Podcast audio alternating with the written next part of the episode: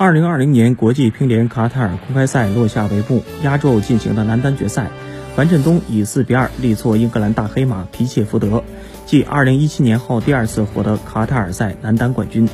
国乒本站比赛拿下除混双外其余四项冠军。